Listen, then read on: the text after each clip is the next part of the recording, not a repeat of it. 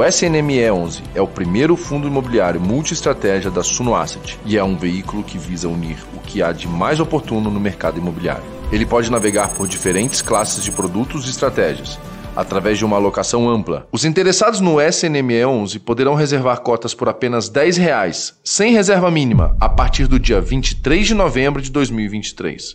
Saiba mais sobre essa novidade da Suno Asset. É só consultar o seu assessor de investimentos.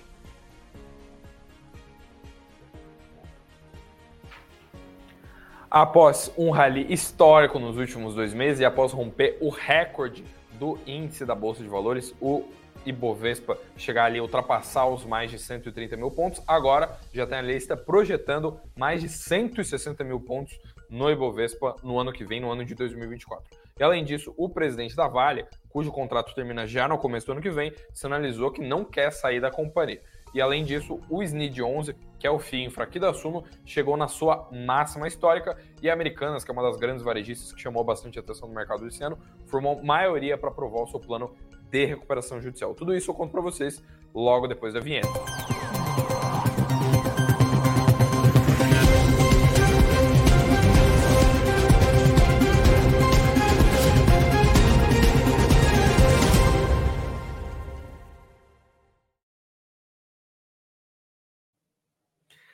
Olá, olá, uma boa noite a todos vocês, uma ótima noite de segunda-feira para todo mundo que está entrando na live logo nesses primeiros minutos. Boa noite para todo mundo que está uh, entrando nesses primeiros minutinhos. Boa noite para Cristina, para o Fábio, para a Janaína, para todo mundo que está entrando na live aí. Já faço aquele apelo para que você deixe seu like e se inscreva no canal se você for novo por aqui. Uh, hoje que a gente teve um noticiário razoavelmente movimentado, a gente viu mais um dia de alta do Bovespa, apesar de que o índice não chegou a renovar a sua máxima histórica, né? a gente agora está sempre naquelas expectativas de que a máxima histórica seja renovada sucessivamente, porque o índice já está operando acima dos 130 mil pontos, já Uh, já vai fechar né, ano de 2023 uh, ah, rompendo o recorde histórico que a gente tinha visto lá em junho de 2021. E agora a gente, com essas grandes expectativas, viu o índice subir um pouquinho, 0,6% no intradia dessa segunda-feira. Bora falar sobre o fechamento de pregão, bora falar sobre o que, que subiu hoje, sobre o que, que aconteceu, porque hoje foi um dia bem positivo para as movers, né? Para aquelas companhias que têm uh, o maior peso no índice, como vocês conseguem ver aqui, né? Uh, quanto maior o quadradinho, maior a participação no índice, e dá para ver aqui que viu uma alta de Petro, de Vale, de Itaú, os bancos, a Eletrobras, várias, uh, vários papéis que são extremamente relevantes uh, subiram no intradia dessa segunda-feira. E além disso, a gente teve poucas quedas dentre essas, esses papéis que são mais relevantes no índice, só que a gente teve um dia de pouco vol para essas movers. Né? Então, quando a gente olha para Petro Vale, né, alta de 1%, ah, aliás, de 2% e depois de 1% respectivamente. 1% de alta para Vale, 2% de alta para as preferenciais da Petrobras. Então, não foi um dia de grandes variações, por isso que a gente viu o Ibovespa fechar então em alta de 0,68% em um patamar de 131.083 pontos. Mais algumas centenas de pontos no índice, ele renovava a sua máxima histórica, mas como eu falei para vocês, não foi o que ocorreu, a gente viu o índice ainda fechando um pouquinho abaixo da máxima histórica, né? Cerca de um pouco mais de 300 pontos, né? 300, 400 pontos a mais, a gente renovaria essa máxima histórica, mas já está mais do que bom, né? A gente já está vendo um índice bem otimista, apesar de que nesse ano ele foi bem carregado por, por Petrobras, por Banco do Brasil, a gente tá, já está vendo um índice bem saudável nessa finaleira de 2023, nesses últimos dias do ano de 2023. Quando a gente olha aqui para as maiores variações, a gente vê que as Casas Bahia novamente foram o grande destaque negativo do índice, com uma queda de mais de 9%, ao passo que a Alpargatas foi a maior alta do intradia, avançando 5,7% no pregão de hoje. Logo atrás dela, Cirela, Braskem, Raizen e Rapvida e São Martinho também, né? Uh, figuraram ali como as maiores altas, inclusive são esses papéis que estão rolando no GC aqui embaixo, né? Estão aparecendo aqui uh, na legenda aqui embaixo. Uh, e a gente viu um dia de bastante otimismo para esses papéis. E hoje a gente viu alguma influência do exterior também, porque a gente viu as bolsas lá em Nova York subirem, apesar de não subirem muito. Né? O Dow Jones subiu 0,06%, o S&P subiu 0,6% e a Nasdaq subiu 0,8%. Na Europa as coisas ficaram relativamente mistas, né? Porque a gente viu a bolsa de Frankfurt operar em, em queda, né? A bolsa de Frankfurt caiu 0,6%, enquanto Londres, operando na direção contrária, subiu 0,5%. Nesse contexto todo, o Eurostox, que é aquele índice pan-europeu que agrega todas as bolsas do continente, ele caiu 0,27%, mostrando que o saldo ainda foi negativo. Quando a gente olha para as commodities, o petróleo Brent, que é referência para a Petrobras, ele subiu 2% nessa segunda-feira para um patamar de 78 dólares por barril. E já quando a gente olha para o minério de ferro, ele operou na direção contrária e caiu 1,6% lá na bolsa de Dalian e fechou a 130 dólares e 11 centavos a tonelada. Uh, e quando a gente olha para o câmbio, né, para o que aconteceu com, com o dólar no, no intradia dessa, dessa segunda-feira, a gente viu uma, uma variação uh, que foi, foi negativa. Né? A gente viu o dólar, uh, o dólar cair nessa, nessa segunda-feira, nesse pregão do dia 18 de, de dezembro, porque a gente viu uma retração de 1% na moeda americana para um patamar de 4,90, ainda sem muito distanciamento do que as projeções do mercado estão mirando aí para esse ano. A gente viu uma queda ali na casa dos, uh, dos 1% ali no dólar anti-real para 4,90, como eu comentei com vocês. Uh, e por falar em Bovespa, né, a gente estava comentando aqui sobre a, sobre como é que o índice tem se comportado, né? Que o índice está com grande otimismo, que tem bastante gente esperando, né? Já renovou a sua máxima histórica, né? Boa parte do otimismo para 2023 está extremamente, né? Bem justificado, mas a gente agora está vendo aquelas projeções para 2024, né? O que, que a gente pode esperar para o Ibovespa no ano que vem. O cenário base da XP, que foi um relatório que, diga-se de passagem, agitou bastante o mercado nas últimas semanas, ele mira um cenário base ali de 140 mil pontos, uh, e no cenário mais otimista de todos, né, de uh, não ter muitos problemas fiscais nesse ano, de o Fed não bater tanto na bolsa quanto aconteceu em 2023, o Ibovespa eventualmente ficar a 150 mil pontos. E quem agora fez uma projeção extremamente otimista foi o Santander os analistas lá do banco projetaram 160 mil pontos para o ano que vem. Isso mesmo, uma alta de pouco mais de 30 mil pontos em relação aos patamares que o Ibovespa negocia hoje, ou seja, uma alta bem expressiva para o principal índice da Bolsa de Valores. Como vocês podem ver aqui na tela, foi uma notícia muito recente.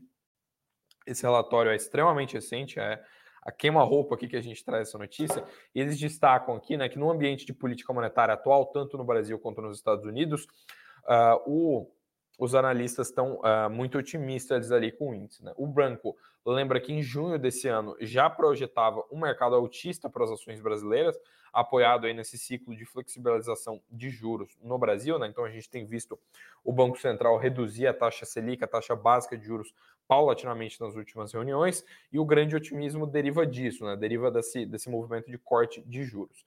E além disso, uh, desde então, né, os analistas destacam que desde então, desde junho, desde, essa, desde que essa projeção havia sido feita, o Ibovespa subiu 15%, mas eles ainda veem espaço para uma recuperação mais forte, com o Ibovespa atingindo 160 mil pontos até o fim de 2024.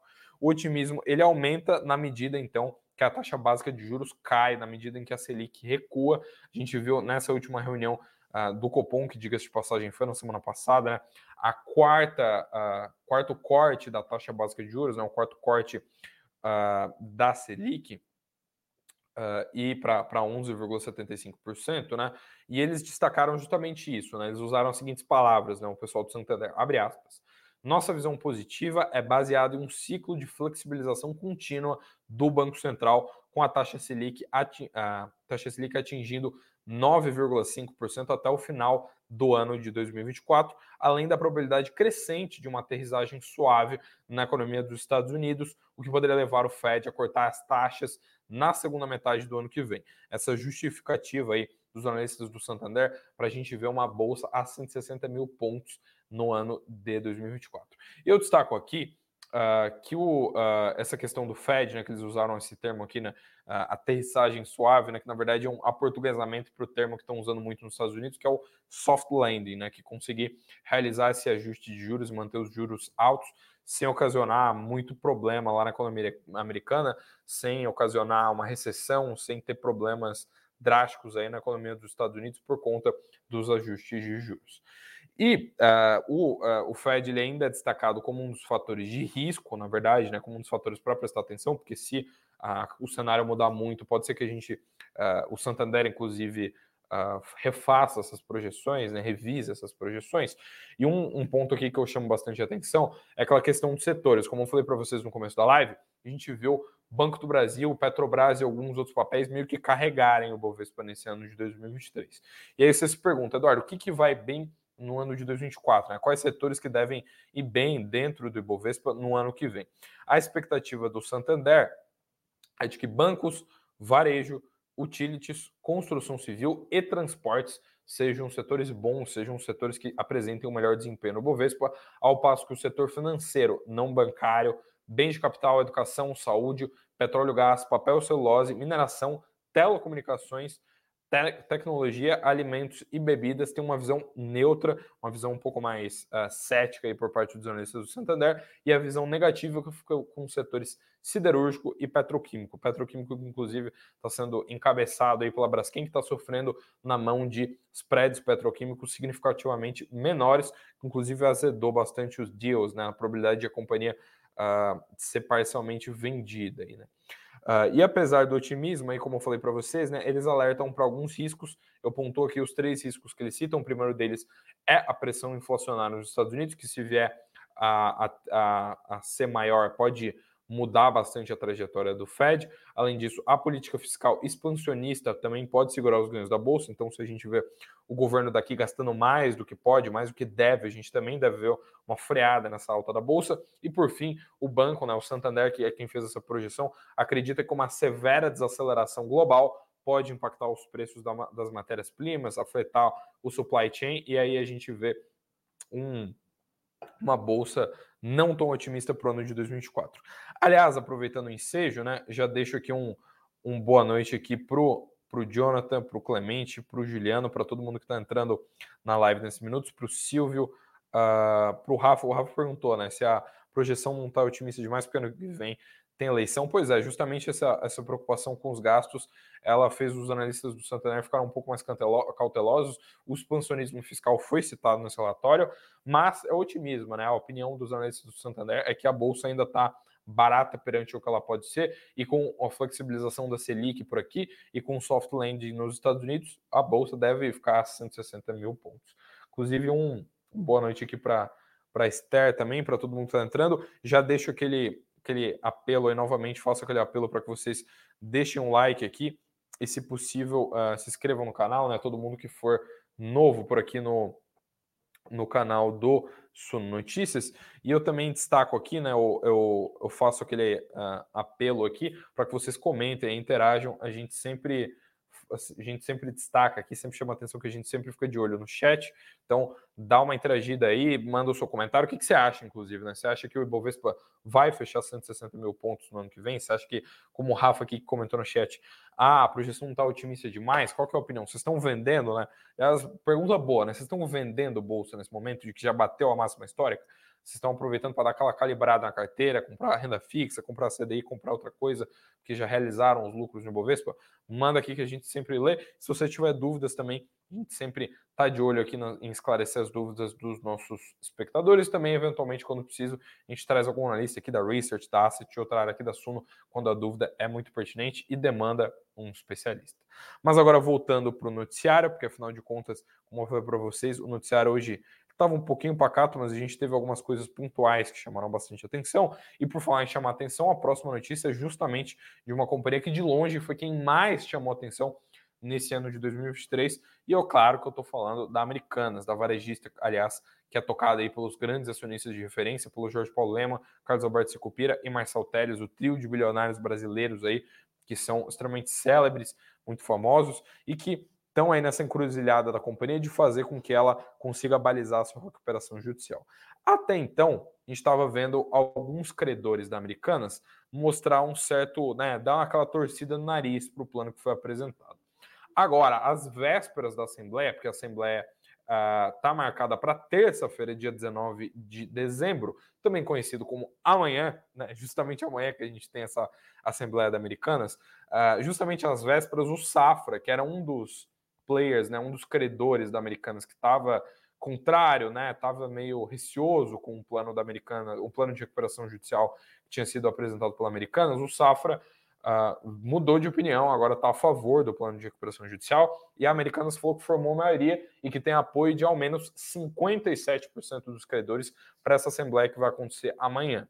No texto que a Americanas divulgou, ela confirmou que recebeu termos de adesão ao plano de recuperação uh, judicial do BTG Pactual Asset Management em nome dos fundos por ela geridos pelo Banco Safra também e pela Oliveira Trust, que são credores muito relevantes. O BTG em específico tem uma exposição, inclusive, muito grande de americanos, uma exposição percentual aí dentro da sua carteira de crédito que é bem relevante. Uh, e além disso, né, segundo a, a companhia, para garantir a aprovação do plano, além da aprovação pela maioria do volume de créditos, a companhia né, Americanas ela precisa contar também com um voto favorável da maioria simples dos credores presentes sendo que, neste critério, cada credor tem direito a um voto no cômputo geral. Ou seja, se você tem uh, ah, 11 credores ali, você precisa de no mínimo seis para você conseguir aprovar, no mínimo seis votos positivos para você conseguir aprovar ali esse esse plano, o famoso 50% mais um, né? A famosa maioria simples, que é que americanos precisam na Assembleia de amanhã. Vamos ver se eles vão conseguir aprovar esse plano de recuperação judicial. E agora eles contam com o apoio de nove instituições financeiras que reúnem quase 22,5 bilhões de reais em dívidas, ou seja, 53% ah, do total da dívida líquida da Americanas. Uh, e segundo os, as informações, inclusive, de bastidores do jornal Valor Econômico, né, uh, a volta do Safra à mesa de negociação ocorreu há cerca de 10 dias por conta de uma análise econômica, ou seja, eles deram uma revisada nos números e agora estão um pouco mais simpáticos aí a esse plano de recuperação judicial americanas. Amanhã, na terça-feira, dia 19 de dezembro, a gente traz para vocês as novidades, a gente traz o resultado da Assembleia e vê o que vai acontecer aí com a companhia após uh, essa votação aí tão importante com os seus credores. E dando continuidade no noticiário de hoje, tem que parar para me hidratar, né? Que hoje estou falando meio rápido, né? Mas a gente tem, um, tem uma notícia que é muito relevante, que é do final de semana, mas é, é assim, é impossível não trazer isso aqui para vocês, porque é uma notícia sobre a companhia que tem uh, o maior peso no índice da Bolsa de Valores, o maior peso na carteira do Bovespa, que é a Vale. A gente viu uma entrevista que saiu nesse final de semana do presidente da Vale, meu xará aí, o Eduardo Bartolomeu, falando que ele não quer sair, ele deu a entender de que ele quer seguir na companhia. Para você que não sabe, o contrato do Eduardo Bartolomeu para com a Vale, né, o contrato dele como presidente da Vale, como CEO da Vale, ele acaba ainda no comecinho do ano que vem, salvo engano, em março de 2024. E ele deu uma entrevista para o broadcast sinalizando que ele quer continuar na companhia. Né? Uh, existem alguns rumores de que vai rolar uma nova indicação do Conselho de Administração da Vale, né, dessa multinacional, para ocupar o cargo do Bartolomeu, por isso que essa entrevista foi feita, inclusive. E ele disse que, abre aspas, prefere não sair agora, que tem pontas soltas aí, que ele quer continuar tocando a sua gestão na mineradora. Uh, o Bartolomeu então sinaliza essa intenção de ficar e declarou que as pessoas dentro da Vale reconhecem muito claramente as coisas. Ele disse o seguinte, abre aspas, talvez fora da Vale não reconheçam. Essa companhia em 19 a gente sequer sabia se sobreviveria. Então é muito fácil, né? A gente pegou essa companhia em 2019, então trouxemos ela até 2023. Agora ela está com certeza nessa posição de uma vitória. Fundamentalmente, eu não gostaria de sair agora com um projeto incompleto. E ele falou o ano de 2019 tantas vezes, citou tanto esse ano, porque o Bartolomeu ele assumiu a Vale justamente em meados de 2019, que, como você deve se lembrar, foi aquela época da tragédia de Brumadinho, uma das maiores tragédias ambientais da história do Brasil, né? uma tragédia muito relevante no mercado de capitais e que, obviamente, abalou muito a companhia.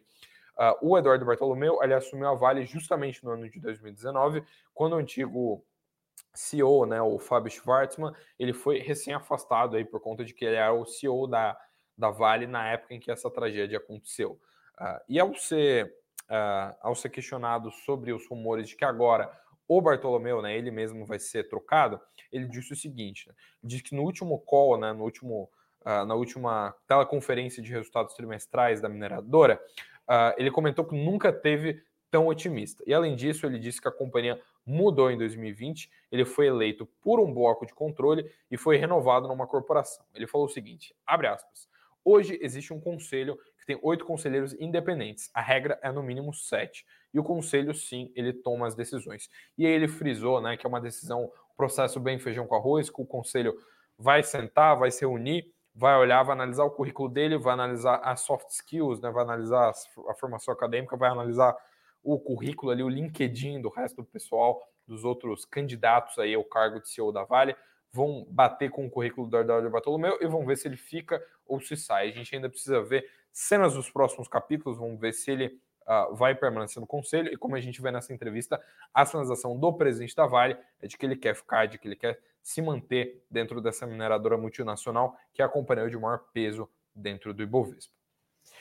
E por falar em novidade aqui, né, coisa que tem mexido bastante com a, com a Bolsa, a gente teve uma, uma mudança estrutural e política na semana passada, que eu trouxe na live para vocês, que foi extremamente, extremamente relevante, porque foi a, a primeira vez que a gente viu uma alteração na Uh, no sistema tributário brasileiro desde o fim da ditadura militar, desde a redemocratização.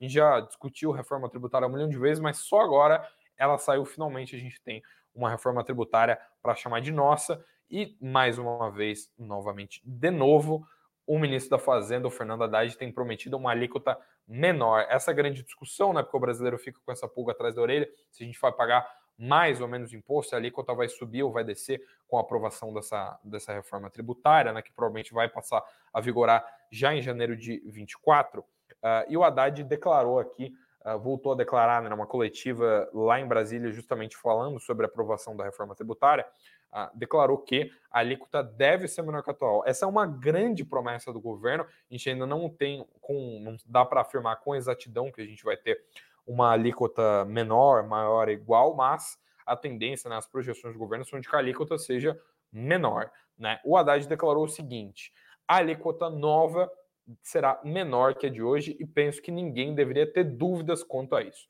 Vamos avaliar o impacto, mas deve ficar em torno de 27,5%. Quanto mais eficiência e transparência, e quanto menos litigiosidade e sonegação, tudo isso vai contribuir para a alíquota padrão ser cada vez mais adequada. E o Haddad, inclusive, no mesmo, na mesma ocasião, né, aproveitou o ensejo para discutir, né, para falar que foi uma grande vitória, porque foi a primeira vez que a gente viu uma aprovação de uma mudança relevante no sistema tributário, como eu falei, desde a redemocratização.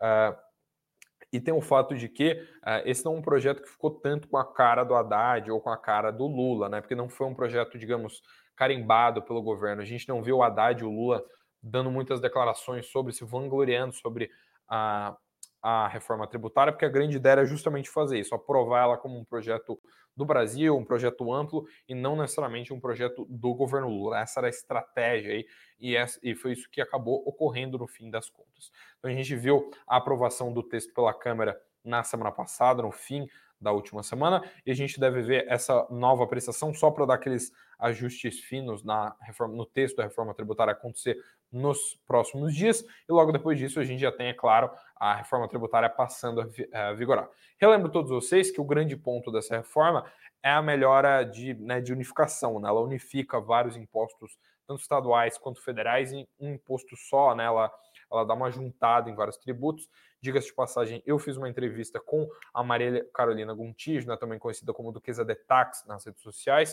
Uh, esse vídeo saiu tem cerca de 7, 8 dias aí no canal do Sono Notícias. Então, só clicar uh, no, no botão aqui que leva para o nosso canal aqui embaixo, logo que essa live terminar, para você conferir como que a reforma tributária afeta o seu bolso, o que, que muda, quais impostos são cortados e se de fato a gente vai mesmo pagar menos imposto com a aprovação dessa reforma tributária.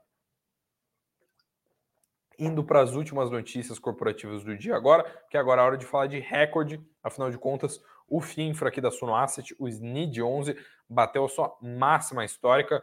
Inclusive, o Vitor Duarte, que aqui CIO da Asset, deve gravar logo menos sobre esse tema, né, sobre esse tema da máxima histórica do SNID 11 e a gente viu isso acontecer na última sexta-feira, né? no pregão da última sexta, o SNID 11 teve a sua máxima histórica registrada, a gente viu ele fechar o pregão em uma cotação de R$ 103,44, que é uma, a maior cotação por esse fundo que está na bolsa ali desde meados de fevereiro. O pessoal aqui da Suno Asset, inclusive, destacou né, que o FINFRA ele tem como objetivo, claro, buscar uma estabilidade né, mesmo sabendo que os, todos os ativos de mercado aí, obviamente vão ter oscilação, mas a ideia é ter uma carteira bem equilibrada para que possa distribuir os dividendos de uma maneira bem previsível.